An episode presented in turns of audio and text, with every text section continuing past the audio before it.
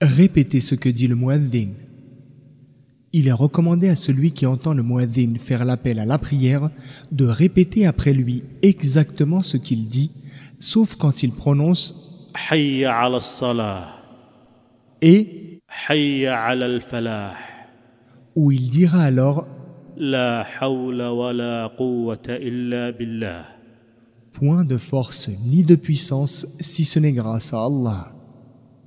Après avoir écouté et répété l'adhan, on dit اللهم رب هذه الدعوة التامة والصلاة القائمة آت محمدا الوسيلة والفضيلة وابعثه مقاما محمودا الذي وعدته Ô Allah, toi le Seigneur de cette exhortation parfaite et de cette prière présente, accorde à Mohammed la wasila, le plus haut rang dans le paradis, et la fadila, le mérite, la vertu, la qualité imminente, et donne-lui le rang universellement loué que tu lui as promis, c'est-à-dire l'intercession suprême.